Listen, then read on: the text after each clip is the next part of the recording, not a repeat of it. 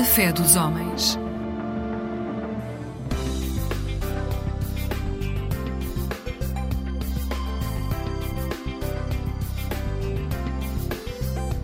Eclésia Igreja Católica.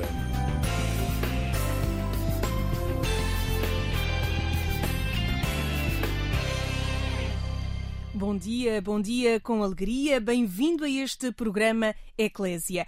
Recordamos aqui há cerca de um mês o que foi a Jornada Mundial da Juventude Lisboa 2023. Nesta manhã temos um convidado especial, Otávio Carmo. É jornalista, chefe de redação da Agência Eclésia e também vaticanista. Veio, foi no avião do Papa Francisco, nesta viagem que o Papa fez até Lisboa. E vamos querer saber todos os pormenores. Mas antes disso, como habitual neste programa, vamos começar com uma música escolhida pelo nosso convidado. Avançamos com Tiago Tencourt no tema Viagem.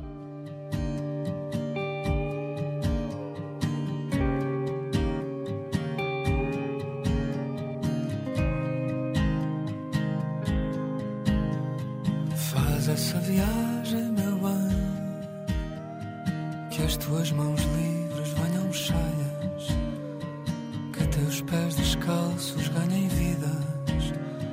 serenem no alívio dessa estrada. Faz essa viagem,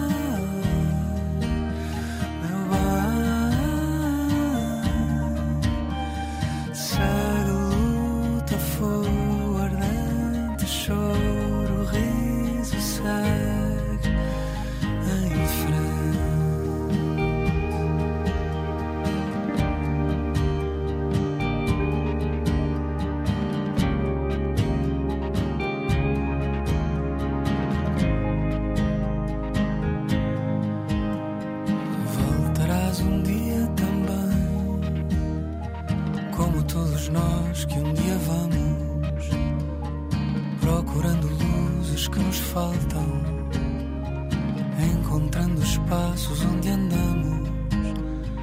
Tens essa coragem, eu sei, de largar as coisas mais amadas, descobrir o sítio onde se lavam dores que se querem descansadas. Vai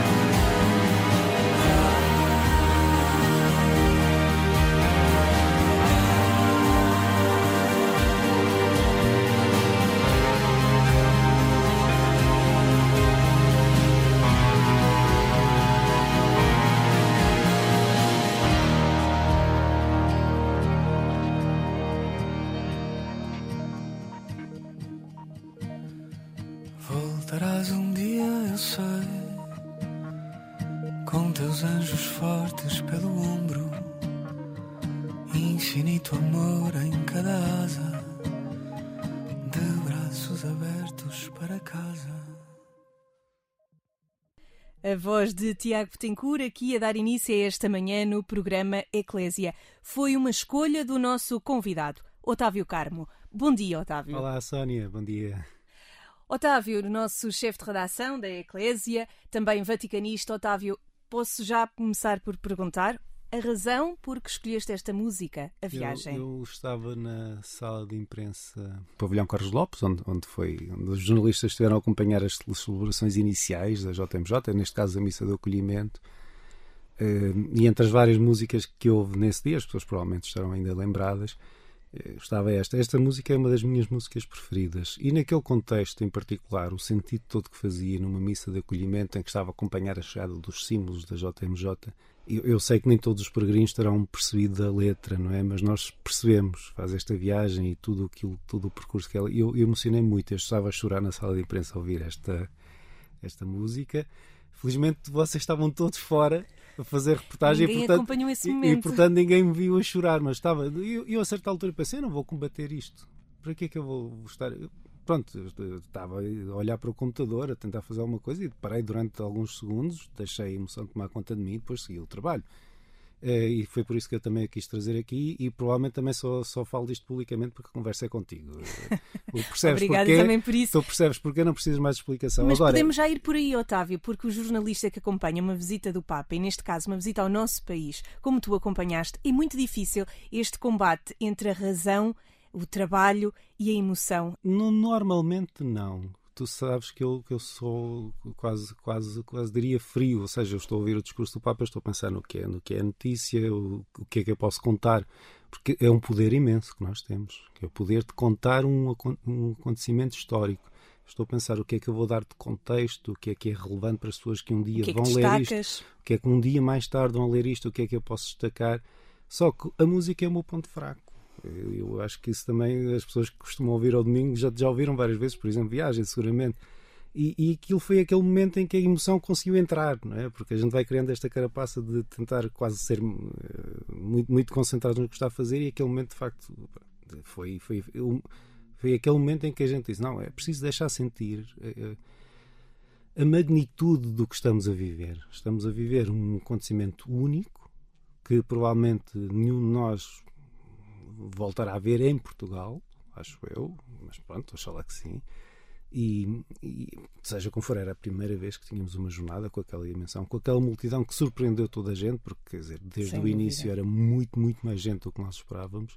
É algo que um jornalista nunca está preparado para viver. Também sentiste isso? Sim, porque eu ia mais ou menos descansado, no sentido já tinha feito reportagem em jornadas mundiais, tinha estado em Madrid eh, à solta, que foi uma experiência que eu, que eu adorei, ou seja, não, não estive na, em comitivas, fui para o terreno fazer reportagem, por, não é por minha conta, porque estava com a Eclésia, obviamente, mas, mas no meio dos peregrinos, vivendo um bocadinho de uma forma diferente a jornada. Aqui é, um, é mais contida, porque com a, com a, delegação pontifícia a gente tem de cumprir horários.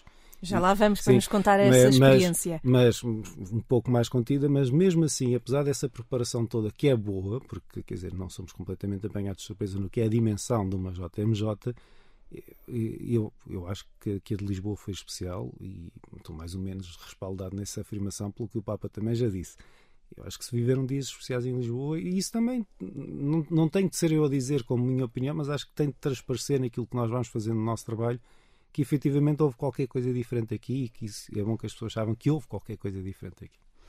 Como uh, integrado na comitiva que vai no avião, que vem no avião do Papa, Conta-nos um bocadinho do que é esse ambiente dentro do avião. A primeira preparação é nós recebemos um livro que é uma espécie de um manual com horários muito rígidos para seguir durante a viagem toda. Deslocações, saídas, eh, reuniões para cham chamadas do grupo. Porque vocês, como jornalistas acreditados no Vaticano, acabam por acompanhar sempre o Papa em todos os momentos. Sim, sim, sim. A não ser que haja pulos muito pequenos, ou seja, locais em que não seja possível estar todos, em que, por exemplo, em Cascais, quem viu é, nas escolas, eh, jornalistas estavam meia dúzia. Eu tive a felicidade de, uhum. como sou jornalista da casa, eh, português, pude estar lá, mas éramos muito poucos. De resto, estaríamos todos. Mas no avião, efetivamente, o Papa é o último a chegar. Nós temos de estar sentados e prontos quando o Papa chega, para que o avião descole imediatamente assim que o Papa eh, se senta no seu lugar. Não fica à espera de ninguém. Não é? Isso parece-me que quem está a ouvir também percebe que é lógico. Ele é que é, no fundo, o chefe da, da- claro. da casa. Eh, Portanto, temos que chegar com muita antecedência, instalar-nos. Ele, na viagem de, de Roma para, para Lisboa, efetivamente passa pelos, passou pelos lugares e fez questão de, de ir a pé, não em cadeira de rodas. Enfim, vê-se com algum, algum esforço e com algum cansaço já cumprimentar um a um. Enfim, é uma, uma oportunidade de trocar velhas palavras. Ele sentiu o Papa tão cansado que, sinceramente, nem, me nem senti eh, autorizado a fazer grandes discursos. Isso na viagem quando vinhas para sim. Lisboa. Eh, basicamente disse que, que era uma honra e cumprimentei e, e deixei o Santo Padre voltar ao seu lugar, que acho que era o que ele estava a precisar na altura. Mas, mas depois é isso, depois em Lisboa é uma, é uma loucura, objetivamente, não é só os peregrinos, porque, porque nós, nós temos de, de estar eh, nos sítios muitas horas antes, aliás, como qualquer jornalista, a chegada do Papa, normalmente duas horas antes, duas horas e meia antes, é preciso estar no local, já espera, até por questões de segurança, de, de de revistas e tudo mais. Nós, nós carregamos sempre muito material e aquilo causa sempre algum transtorno nas forças de segurança, que têm de ver as baterias, as câmaras, todos os computadores, tudo o resto. Tipo, O meu objetivo propriamente não é ser fotografado junto ao Papa. O meu objetivo é estar num sítio em que eu possa dizer às pessoas aquilo que está a acontecer com propriedade. E acho que isso enfim, foi sendo cumprido e, e é em nome da agência que, que- que esse trabalho é feito, não é, não é em nome pessoal. Claro que sim. E agora deixa-me, ainda antes de irmos Sim. aos vários momentos da Jornada Mundial da Juventude, como foi a viagem de Lisboa até Roma? A viagem de Lisboa até Roma foi muito, muito, muito, muito marcada pela conferência de imprensa do, do Santo Padre, porque nós basicamente sentámos, lá está. Já, já vimos o Papa entrar no avião pela janela, porque temos já todos apostos quando, quando o Papa entra, aquela cerimónia de despedida. Eh, E ele, pouco, pouco, eu penso que assim que o, que o avião eh, chegou à altitude de cruzeiro, o Papa deslocou-se ah, à parte onde estavam estavam os cerca de 80 jornalistas para fazer a conferência de imprensa, com perguntas que já as pessoas já tinham sido escolhidas quem queria falar em nome de cada grupo linguístico. Eh, Portugal, como era da casa, teve direito a duas questões, mas depois, assim que o Papa acaba, eh, entra a parte do, do jornalismo, que é eu propriamente é ouvir, transcrever e fazer notícia.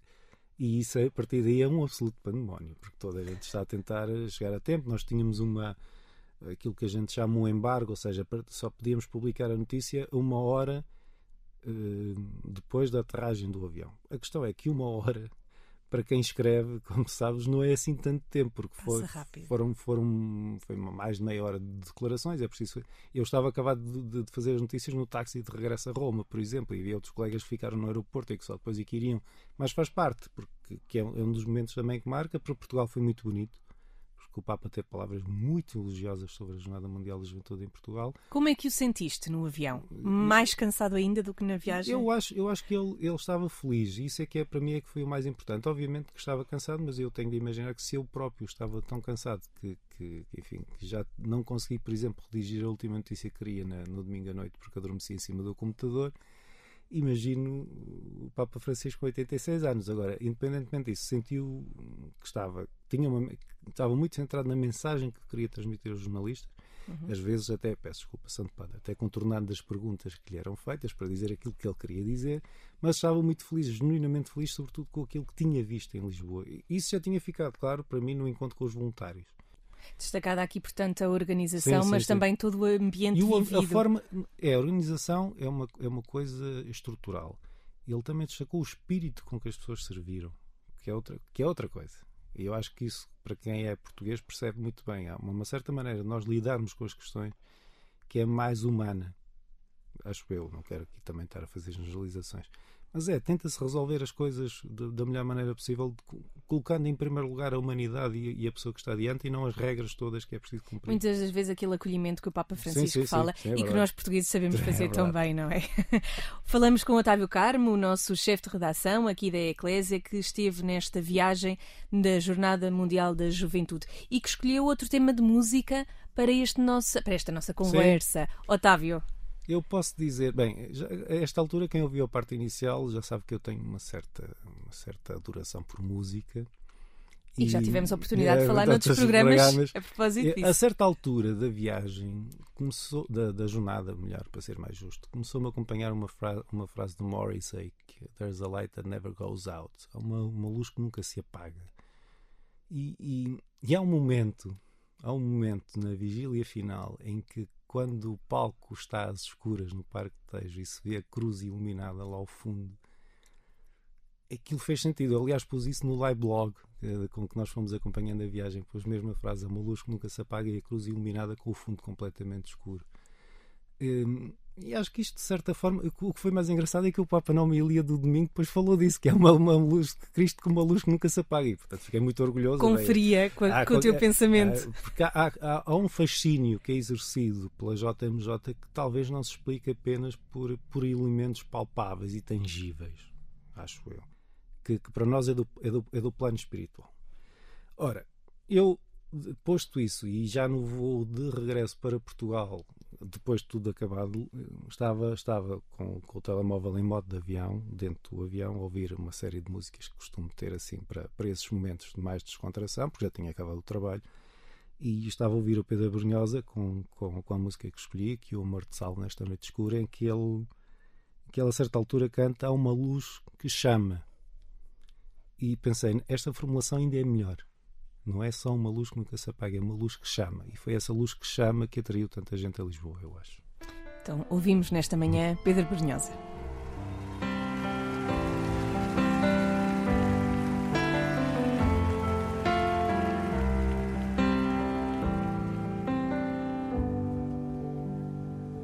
Que o amor te salve nesta noite escura e que a luz te abrace na hora marcada Amor que se acende na manhã mais dura. Quem há de chorar quando a voz se apaga? Ainda há fogo dentro, ainda há frutos sem veneno, ainda há luz na estrada. Podes subir à porta do templo que o amor nos salva. Que amanhã levante a rosa dos ventos e um ser confortável. A palavra é. Ninguém nesta terra é dono do tempo. Não é deste tempo o chão que te espera. Ainda há fogo dentro, ainda há frutos sem veneno, ainda há luz na estrada. Podes subir à porta do templo, que o amor nos salve porque há uma luz que chama e outra luz que cala, e uma luz que é nossa. O princípio do mundo começou agora. Semente será fruto pela vida fora. Esta porta aberta nunca foi selada para deixar entrar a última hora ainda há fogo dentro, ainda há frutos sem veneno, ainda há luz na estrada. Podes subir à porta do tempo que o amor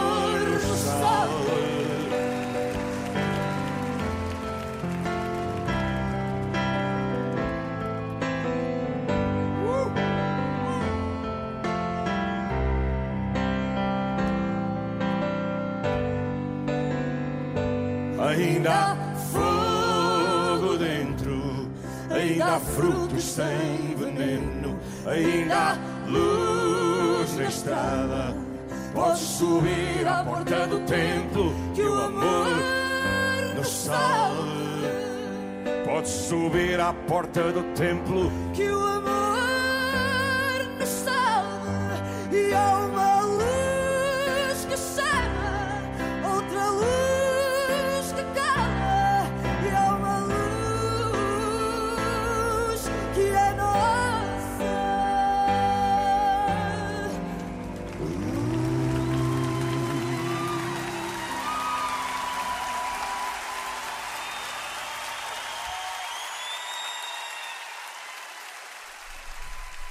Bom dia. Depois de ouvirmos Pedro Brunhosa neste tema escolhido pelo nosso convidado, avançamos agora a olhar vários momentos da Jornada Mundial da Juventude. Estamos à conversa com o Otávio Carmo, jornalista, vaticanista que acompanhou também o Papa Francisco nesta sua viagem em momentos muito especiais. Otávio, ia aqui apelar também à nossa memória de certos e determinados momentos que ficam aqui para uma história, uma história deste Sim. momento que aconteceu aqui em Lisboa. Recordo aqui três momentos principais que apontei para falar contigo. O momento em que o Papa confessou três jovens ah, no Parque do Perdão, em Belém. O momento da Via Sacra, no Parque Eduardo VII, um momento que para muitos foi tocante, os milhares que lá estavam, mas também o momento da vigília sábado à noite, em que o Papa afligiu alguns jornalistas, colocando o seu discurso em papel para o lado, improvisando numa conversa. Que momentos foram estes para quem vive ali de perto e de quem precisa de escrever notícia logo a Do, seguir? do Parque do Perdão é um momento interessante que me perguntes, porque é difícil escrever notícia, é? É um momento absolutamente pessoal e intransmissível. Aliás, tu quase poderias falar melhor do que eu, porque tu depois é que fizeste. Tu é que entrevistaste depois os jovens que, aliás, rece- não entrevistaram, eles deram o seu testemunho, os jovens Sim. foram confessados pelo Papa. E é, e é do ponto de vista noticioso aquilo que a gente pode ter. Eu destacaria, sobretudo, o ambiente que se vivia, porque houve silêncio quando o Papa estava a confessar, no meio daquela. Que, que é, que é um elemento importante na Jornada Mundial da Juventude. No meio da algazarra e da festa e da celebração, há sempre momentos de silêncio. E a capacidade de respeitar esse silêncio é absolutamente impressionante. E depois o gesto que ele tem de não querer ir para um confessionário que estava, enfim, mais ou menos aperaltado. Que os jornalistas ficaram ali um bocadinho desorientados, não é? eu, eu, eu devo dizer a minha defesa, porque a minha única questão era perceber se, se ele continuava naquela roda, se tinha sentado, mas depois a foto deixou claro que se sentou como um padre, eh, como outro sacerdote, num confessionário absolutamente normal, daqueles que foram feitos e muito bem, do meu ponto de vista, nos estabelecimentos prisionais portugueses. Portanto, também quis deixar aí um sinal. É um como os outros, embora, enfim, o seu estatuto seja, seja objetivamente diferente.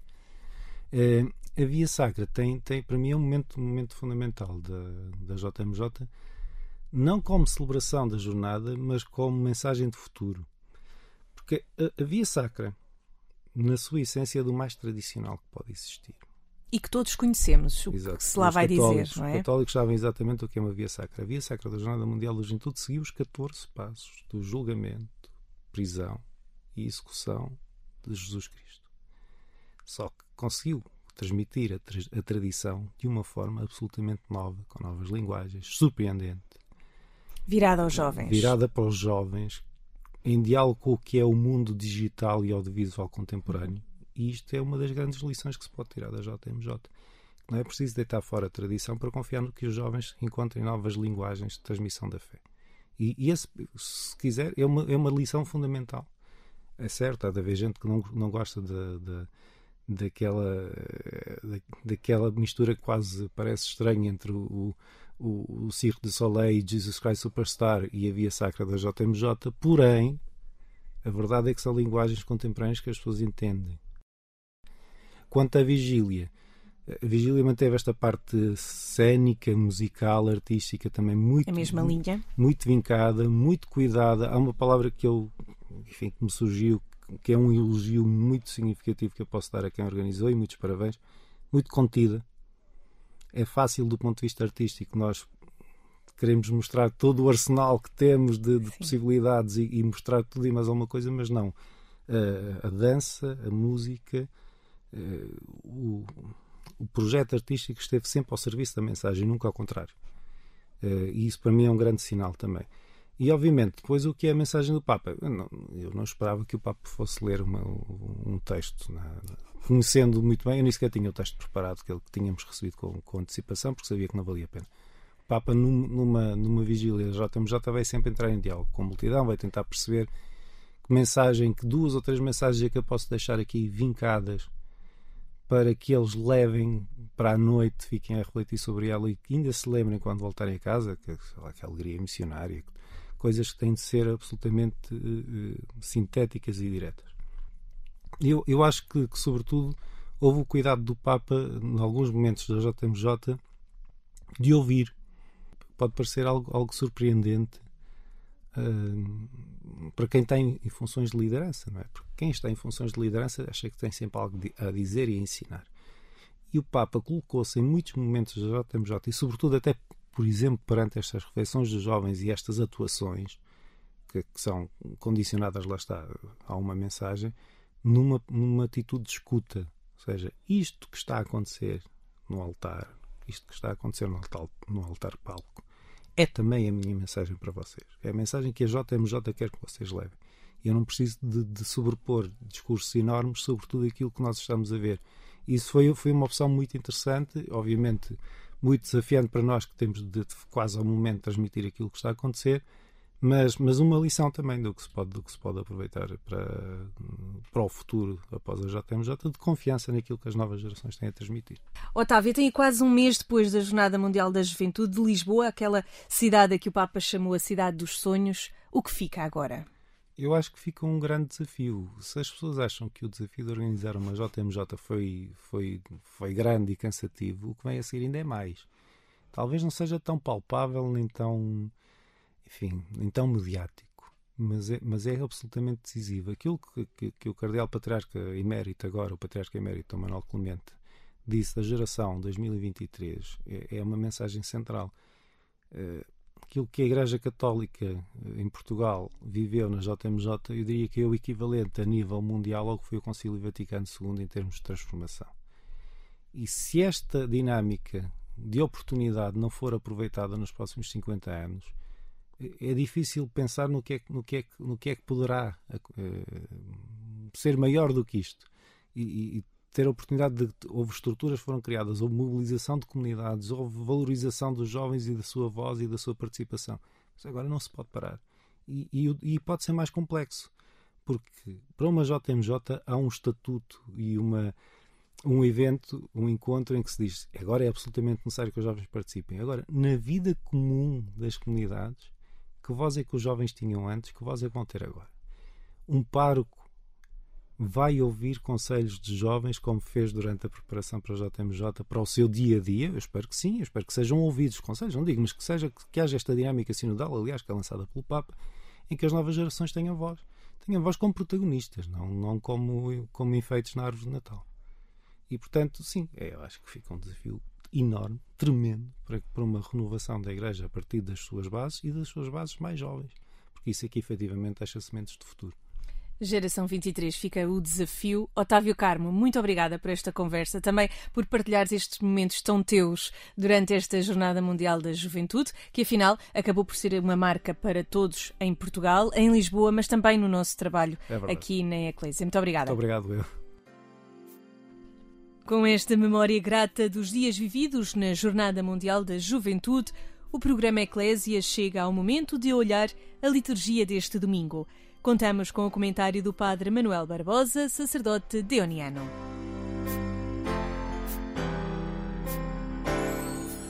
O que é que as pessoas dizem de Jesus? E quem é Jesus para mim? Duas perguntas no Evangelho deste 21 domingo tempo comum a provocar a nossa fé em Cristo. Muitos veem em Jesus um homem bom, generoso, atento aos sofrimentos dos outros, que sonhou com um mundo diferente.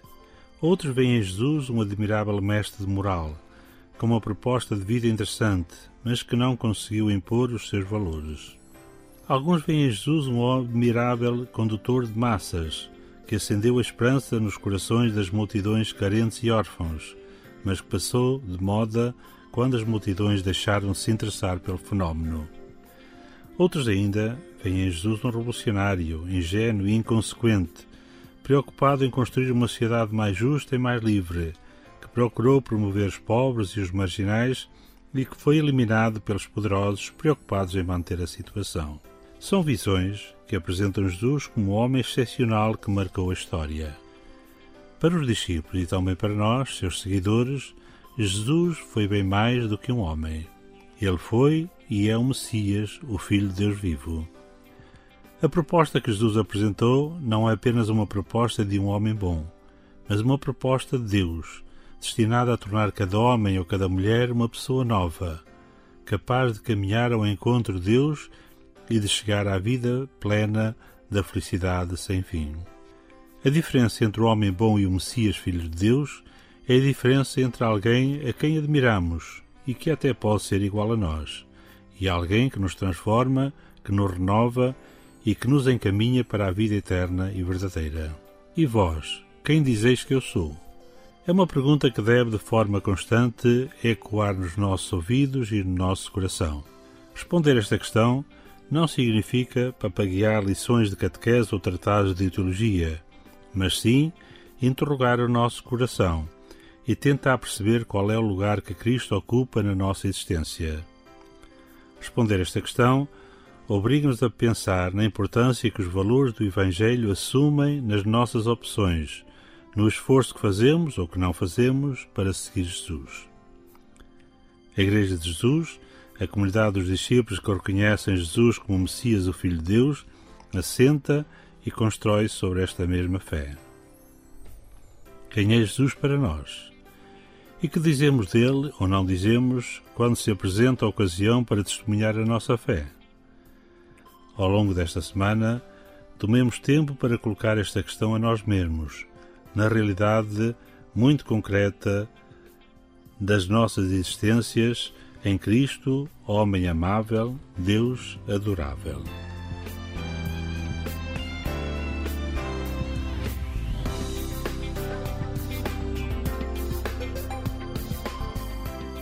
Estas e outras meditações podem ser consultadas no site dos Sacerdotes do Coração de Jesus, em dionianos.org, ou na página da Conferência Episcopal Portuguesa. Aqui na Antena 1, o programa Eclésia volta à sua companhia este domingo, à mesma hora, pelas 6 da manhã ou a qualquer hora, sempre, em agência.eclésia.pt, um portal de notícias onde pode acompanhar a atualidade religiosa nacional e internacional. Por aqui, nas manhãs de sábado, vai deixar de me ouvir. Deixo aqui a minha despedida, saudando todos os que me foram acompanhando ao longo destes anos no programa Eclésia. Foi um grande gosto levar até si cada história, cada circunstância e cada testemunho. Obrigada por ter ficado desse lado. Sou a Sónia Neves. Desejo-lhe um bom dia e uma vida sempre com alegria.